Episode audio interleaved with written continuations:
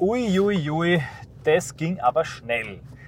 Die Werteunion verliert nicht nur prominente Mitglieder in Form von Otte und Krall, beide von mir sehr geschätzt in ihrer Tätigkeit, sondern auch massiv an Zustimmung im vorpolitischen Raum der Gegenöffentlichkeit. Servus Leute, liebe Grüße aus Wien, herzlich willkommen bei einer Audioanalyse.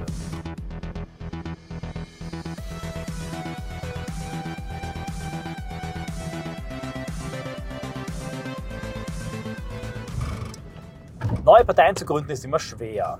Insbesondere, weil meistens gehen die Gründungen von charismatischen Persönlichkeiten aus, man, um die Struktur aufzubauen, deutschlandweit, österreichweit, auch die zweite und dritte Reihe braucht. Wer ist aber nun zur Verfügung für neue Parteien? Meistens nicht Parteisoldaten, die gehorsam sind, sondern in der Regel eher die Querulanten. Und dadurch sind alle neu gegründeten Parteien, sei es Bündnis Sarah Wagenknecht oder auch die Werteunion, gärige Haufen. Beim Bündnis Sarah Wagenknecht werden wir bald die ersten großen Spaltungen erleben. Zu kontrovers und divers ist die Zusammensetzung der Mitglieder. Nehmen wir nur einen Dimasi an, oder Dimasio, glaube ich, heißt er. Benedikt Kaiser, der analysiert das immer genüsslich auf Twitter. Und in der Werteunion ist es nun auch geschehen.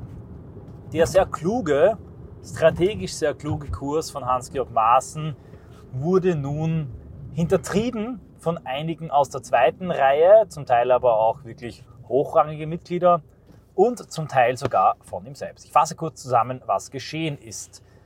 Dr. Krall verließ die Werteunion, Professor Max Otte verließ die Werteunion, Dr. Maaßen sagte, die Union sei der Premium-Partner, der Vizevorsitzender der ähm, Wertunion Schönbach machte klar, dass man sich deutlich von der AfD unterscheiden würde. Ja, er sagte sogar, er würde hoffen, dass die Potsdam-Kampagne der AfD schaden würde, da er mit der Partei nichts zu tun habe. Es gibt Mitglieder der Wertunion, die nun die Parteigründung anfechten und rückgängig machen wollen und auf Twitter auch einige Mitglieder der Werteunion, die immer wieder klarstellen, dass sie am liebsten mit CDU und Co. und überhaupt nicht gern mit der AfD koalieren würden. Maaßen selber sagte, die AfD-Alleinregierung würde er ablehnen. Das führte unter anderem dazu, dass man kann schon sagen, ein großer Teil der konservativ-liberalen Gegenöffentlichkeit von Olli investiert bis Aktien mit äh, Köpfchen ich glaube, so heißt der Kanal und viele andere, die eigentlich genau der Resonanzraum, der konservativ-liberale Resonanzraum für die Werteunion sind, sich extrem kritisch geäußert haben. Das ging sogar so weit, dass Aktien mit Köpfchen, ähm, das, der Kanal, oder Aktien mit Kopf, pardon, ein Kanal, der vorher auf der Werteunion-Seite verlinkt wurde, von der Werteunion-Seite gelöscht wurde. Also die löschen, äh, sie blockieren, sie zensieren und Maßen hat, glaube ich, nun wirklich alle Hände voll zu tun, diese Partei zusammenzuhalten und seinen Kurs beizubehalten. Ich will hier, ihr kennt ja die Audioanalysen, es heißt ja nicht umsonst Analyse, es geht um Strategie, um Hintergründe, um Strukturen und Muster und nicht um viele Einzelheiten und Fakten. Ich will nicht nur Fakten und Einzelheiten aufzählen, additiv aneinanderreihen, sondern ich will kurz beschreiben, was aus meiner Sicht die Erfolgsstrategie der Werteunion und von Maßen ist, die auch dazu führen könnte, dass die Werteunion metapolitisch einen wichtigen Beitrag leistet und ich will eben beschreiben, wie scheinbar diese Strategie nicht durchführbar ist, weniger aufgrund von Maßen als aufgrund der Genetik und DNA der Werteunion und wie diese andere Strategie, die gerade sich andeutet, dazu führen wird, dass die Werteunion als Partei sehr rasch Geschichte sein könnte. Die beiden Strategien, damit ihr sie besser einordnen könnt, sind Containment-Strategien, Bindungs- und Einhegungsstrategien einer konservativen, liberal-konservativen Kraft gegen eine rechte Opposition. Und daher wurden sie, in Österreich hat man da schon Jahrzehnte Erfahrung, von der ÖVP angewandt. Und es gibt zwei Personen in der ÖVP, die sinnbildlich für diese Strategien stehen. Das ist einmal Sebastian Kurz und dann Nehammer. Bei Nehammer auch Pass pro Toto steht für viele andere ÖVP-Politiker, die diese Strategie gegen Haider, Strache und Co. Äh, mit großem Misserfolg eingesetzt haben. Die Strategie Nehammer und Konsorten gegen die FPÖ lautet wie folgt. Die FPÖ ist eine rechtsextreme Partei, eine extremistische, bösartige, völkische Nazi-Partei.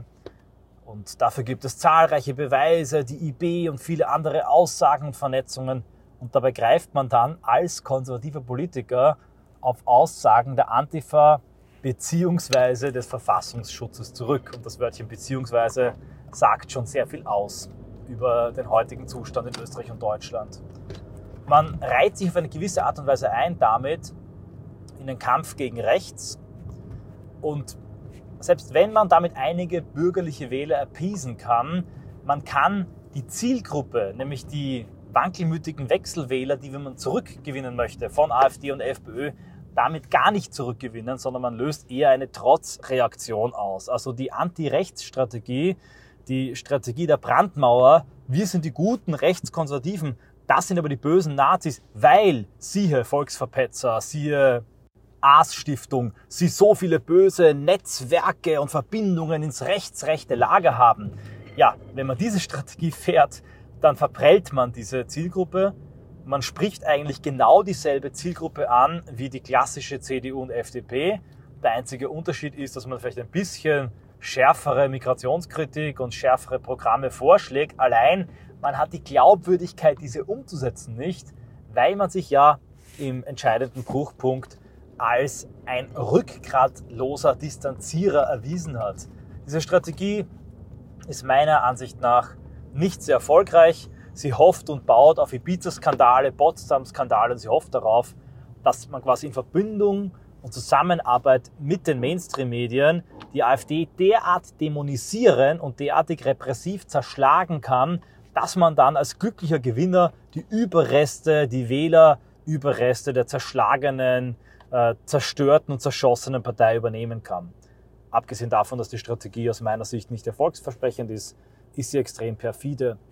Wenn diese Strategie nun verfolgt wird und wir sehen Tendenzen der Werteunion, die in diese Richtung gehen, zum Beispiel nur eine Stimme von vielen herausgegriffen, die Frau Kaufhold auf Twitter, die schrieb, mit wem man sich eine Regierungsbildung zutraut, ist eine ganz andere Frage. Da ist die AfD sicher nicht bevorzugt. Dann endet man leider da, was von Herrn Krall ziemlich pointiert und ziemlich blumig und plastisch ausgedruckt wurde als eine alte Socke, die nicht als Teebeutel geeignet ist. Konkret sagte er, verschwitzte Socken alter CDU und FDP-Granten eignen sich nicht als Teebeutel. Ja, auch der äh, vorher schon erwähnte Herr Max Otte sagte, dass die Partei zweifeln lasse, dass sie eine Politikwende Deutschland mitgestalten könne. Es deutet stattdessen auf erhebliche politische Fehleinschätzung und Selbstüberschätzung hin.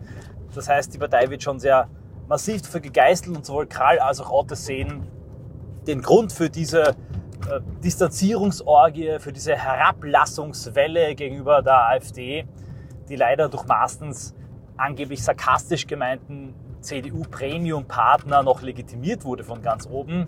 Die sehen das als ein Scheitern oder zumindest als einen großen Fehlstart der Werteunion. Ich persönlich will noch nicht endgültig ein Urteil über sie fällen, aber ich sage, hier sehen wir, dass sie doch durch ihre Mitglieder, durch diese FDP- und CDU-Kranten ganz stark in diese Richtung gezogen wird, eben nämlich die einer Abgrenzung gegen rechts oder wie das ähm, der Herr Kral ausdrückte, dass man geistige Brandmauern, Brandmauern in den Köpfen und ein Infragestellen einer echten Politikwende in Deutschland leider auch in der Werteunion leben würde. Damit bleibt sie und bliebe sie ein bloßes Reformprojekt, das vielleicht die CDU ein bisschen nach rechts ziehen könnte. Und vielleicht, ja, ist es auch von einigen FDP, CDU-nahen Werteunionsmitgliedern so gedacht, dass sie sich eine gewisse Macht aufbauen wollen, mit der sie sich dann wieder in ihre alten Parteien einkaufen können und den Preis möglichst in die Höhe treiben wollen durch eine Konkurrenz der Werteunion. Durchaus denkbar und das wäre die taktische Möglichkeit.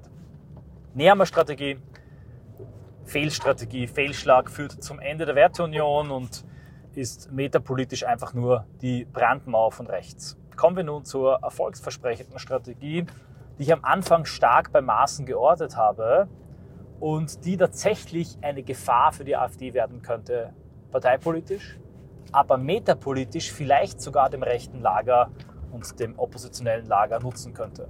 Diese Strategie wurde mit großem Erfolg von Sebastian Kurz angewandt. Ihr müsst wissen, bevor Sebastian Kurz die ÖVP übernahm, war die ÖVP im selben Zustand, in dem sie jetzt ist. Und der Zustand war nicht gut. Die ÖVP war weit abgeschlagen hinter der FPÖ, die am ersten Platz war. Sie war am dritten Platz sogar hinter der SPÖ. Namen wie Lopatka kommen einem da in den Sinn und Mitterlehner und Spindelecker, Namen, die man eigentlich fast wie die dazugehörigen Gesichter schon vergessen hat. Da wurde der Kurs gefahren, niemals mit dieser bösen Strache FPÖ. Und dann übernahm Kurz und schaffte es innerhalb von wenigen Monaten, binnen weniger Monate, das zu drehen und mit der ÖVP an die erste Stelle zu kommen und die FPÖ auf den dritten Platz zu deklassieren, quasi Rollen zu tauschen. Wie schafft er das? Einerseits, ja, er war jung, dynamisch, charismatisch, konnte gut mit Medien. Also jetzt nicht meine persönlichen Werturteile, sondern so kam halt rüber. Er hatte eine gewisse ähm, Reputation aufgebaut in der Außenpolitik, in seiner, äh, sagen wir mal, symbolisch sehr klug eingesetzten Tätigkeit bei der Balkanroute. Ob das jetzt stimmt oder nicht, es kam so rüber. Erneut, medial war Kurz einfach sehr gut und sehr gut beraten. Vor allem hat Kurz aber eine völlig andere FPÖ-Strategie gefahren. Die war für mich überraschend. Das gedacht, okay, was will er damit machen? Das ist ja ein Wahnsinn, das, das kann ja nie aufgehen. Aber es ging auf und mir ging ein Licht auf damals im Jahr 2017. Was hat Kurz gemacht? Schaut euch an die Debatten Kurz versus Strache. Schaut euch an die Äußerungen von Kurz zur FPÖ. Strache und die FPÖ, es ging sehr aggressiv und sehr scharf auf Kurz los. Logisch, sie musste sich profilieren.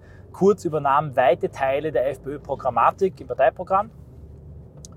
Und dann sagte Kurz Folgendes. Ja, schauen Sie, die FPÖ hat in vielen Punkten recht. Die FPÖ wurde sehr häufig zu Unrecht als extremistische Partei dargestellt. Sehr viele Österreicher wollen diese Partei wählen. Und ich bin auch bereit, mit ihr zusammenzuarbeiten. Ich bin bereit, mit allen Parteien zusammenzuarbeiten.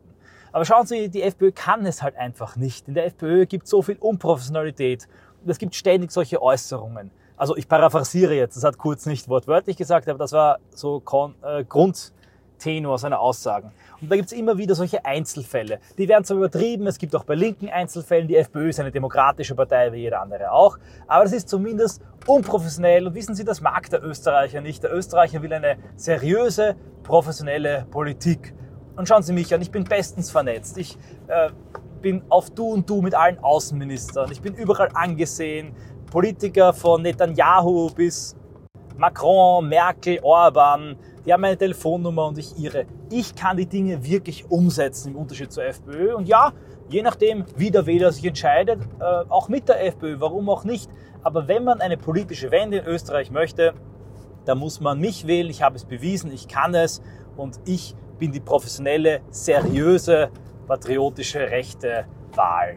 Und diese Strategie, war einfach unglaublich erfolgreich. Vor allem führte sie dazu, dass auch viele Leute, die eigentlich FPÖ gewählt hätten, vielleicht wirklich taktisch Kurz wählten. Sie dachten, na ja, da macht man den Sebastian Kurz stark, weil die FPÖ, ein FPÖ-Kanzler, das wird eh nicht klappen, das wird eh nicht funktionieren, aber eine FPÖ-ÖVP-Koalition unter Kurz mit dem Strache, das wird endlich mal wirklich eine Wende bringen. Realistisch gesehen ist es gut, wenn man diesen Strahlemann Kurz, der auch in Deutschland bewundert wurde, als Kanzler hat und dann auch noch eine starke FPÖ.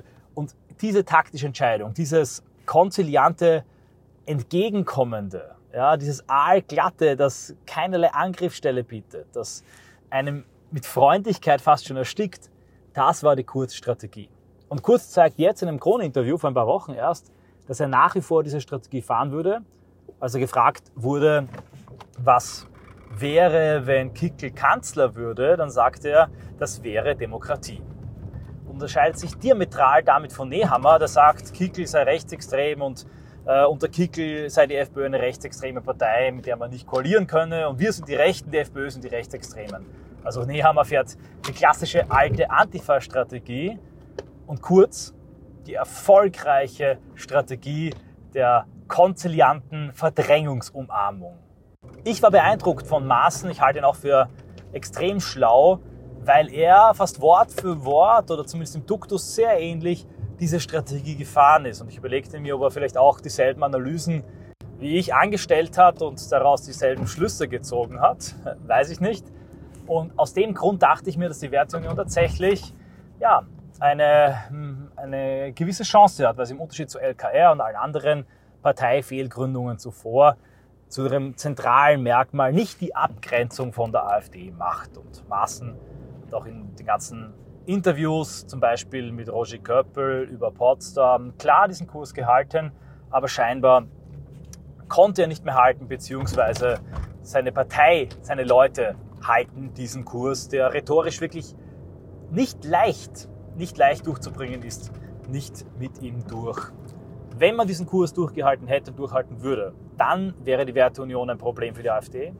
Dann wäre sie genau das, ja eine fast schon Designerdroge, müsste man sagen, für das liberal-konservative Politvorfeld, die Gegenöffentlichkeit, die vorerwähnten Kommentatoren. Die würden dann die Werteunion loben und immer wieder so häufig lobend erwähnen, bis dann dieser nicht unbeträchtliche Teil des rechten Elektorats, der eher so liberal-konservativ ist, zusammen vielleicht sogar mit einigen verärgerten CDU-Lern und FDP-Lern die Werteunion wählen würde und langsam aber sicher über die Jahre hinaus eine Wählerbasis schaffen könnte. Das würde stimmentechnisch zu Lasten der AfD gehen, indem aber eine solche Werteunion immer und immer wieder wiederholen würde, dass die AfD eine normale Partei wie jede andere ist, dass man mit der AfD natürlich koalieren würde, dass man am ersten die Chance hat, mit der AfD die ähm, eigenen Agenten umzusetzen, weil CDU, CSU, FDP und Co. als Altparteien verantwortlich sind für die Misere. Dass man diesen Brandmauerkurs ablehnt, dass man genau diesen Cordon Sanitaire aufbrechen und nicht vertiefen möchte. Wenn die Werteunion das konsequent gemacht hätte und machen würde, dann würde das metapolitisch langfristig die AfD normalisieren. Die AfD würde in diesem Szenario wahrscheinlich kurz- und mittelfristig einige Stimmen an die Werteunion verlieren.